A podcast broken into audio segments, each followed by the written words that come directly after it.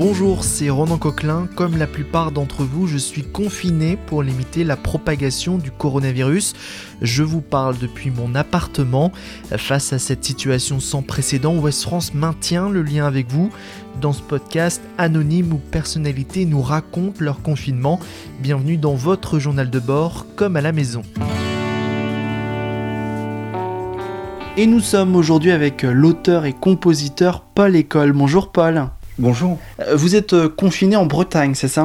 Oui, c'est ça. Euh, juste à côté de, Dinard, dans une maison. Donc j'ai un peu de, chance. Et comment vous vivez cette situation, Paul? Alors, en ce qui me concerne, vraiment, moi, ça me change vraiment pas de ma vie d'avant, puisque je, je, travaille tout le temps chez moi, dans ma cuisine. Donc j'ai la chance d'habiter dans mes textes, on peut dire. ce qui me perturbe beaucoup, c'est le la vie des autres qui me manque en fait. Il n'y a plus de vie autour. Moi j'étais habitué à être dans ma cuisine, à travailler tout le temps, tout le temps, à m'évader. Mais l'absence de vie autour, c'est vraiment euh, assez pesant et, euh, et c'est inquiétant ce qui se passe, surtout. En, clair, c'est de voir les gens euh, souffrir de ce confinement qui, qui, vous angoisse, enfin qui vous inquiète le plus. Oui, on dirait que le monde a, a les volets fermés. Quoi. On, on, est tous derrière nos fenêtres et on peut plus se voir, plus se toucher. Donc on communique bien sûr par euh, les réseaux sociaux, euh, des choses comme ça, mais euh, et puis c'est un drame quand même parce que moi je, me suis endormi dans la sixième ou septième puissance mondiale et je me suis réveillé au Moyen Âge un petit peu, enfin confiné comme au temps de la, peste et ça nous donne une petite leçon, je pense, d'humilité et, j'espère que ça va nous ça sera constructif pour le futur de plus se préparer aussi aux choses euh, sanitaires. Voilà. Vous avez écrit de nombreux tubes, notamment pour euh, Calogero et Christophe Mahé. Euh, ce confinement, il est propice à l'écriture, à la composition? Bah, c'est vrai que comme j'ai la chance de pouvoir habiter dans mes textes, oui, c'est propice parce que déjà c'est une sorte de, réflexe de, refuge. Et puis en plus j'étais en retard sur mon travail, donc c'est vraiment propice et on se contacte avec euh, mes collègues, enfin des, artistes. On se parle beaucoup plus au téléphone et j'ai l'impression qu'on travaille beaucoup plus effectivement. Donc euh, je pense oui que c'est propice. Et vous écrivez pour qui en ce moment, Paul? Là, euh, avec j'ai tous les jours Calogero au téléphone.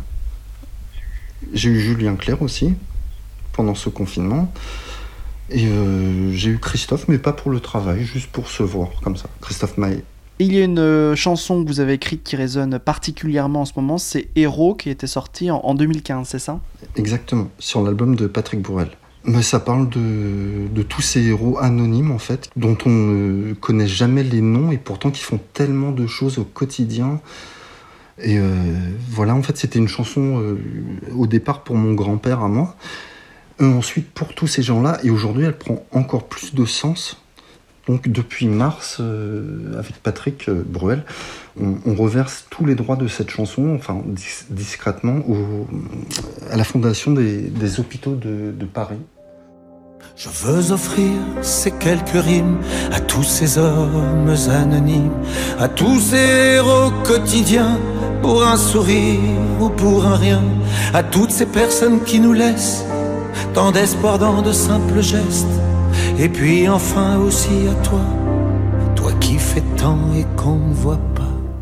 Et quand vous avez euh, fini de euh, composer, d'écrire, qu'est-ce que vous faites? Bah Déjà, je ne sortais pas trop avant, alors là c'est encore pire.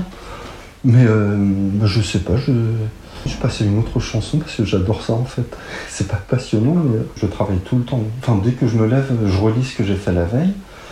Ensuite, je continue, et puis voilà. Parce que des fois, on, essaye de couper un peu de son travail pour euh, se relaxer et faire d'autres activités. En ce moment, l'activité que j'aime bien, mais bon, c'est passer la tondeuse. Donc, vous voyez, c'est pas passionnant, mais moi j'adore parce que ça me permet d'encore plus réfléchir. Tout à l'heure, je disais, je faisais le tour de la table. Là, passer la tondeuse, là, c'est les, grands espaces, quoi, pour moi. Donc, euh, ça me permet de plus réfléchir euh, sur mes textes. Voilà. Merci beaucoup, Paul École. Ben, je vous en prie, merci à vous. Et à très vite alors. Retrouvez cet épisode ainsi que nos autres productions sur le mur des podcasts et aussi sur notre application Ouest France. N'hésitez pas à nous mettre 5 étoiles si vous avez aimé ce programme.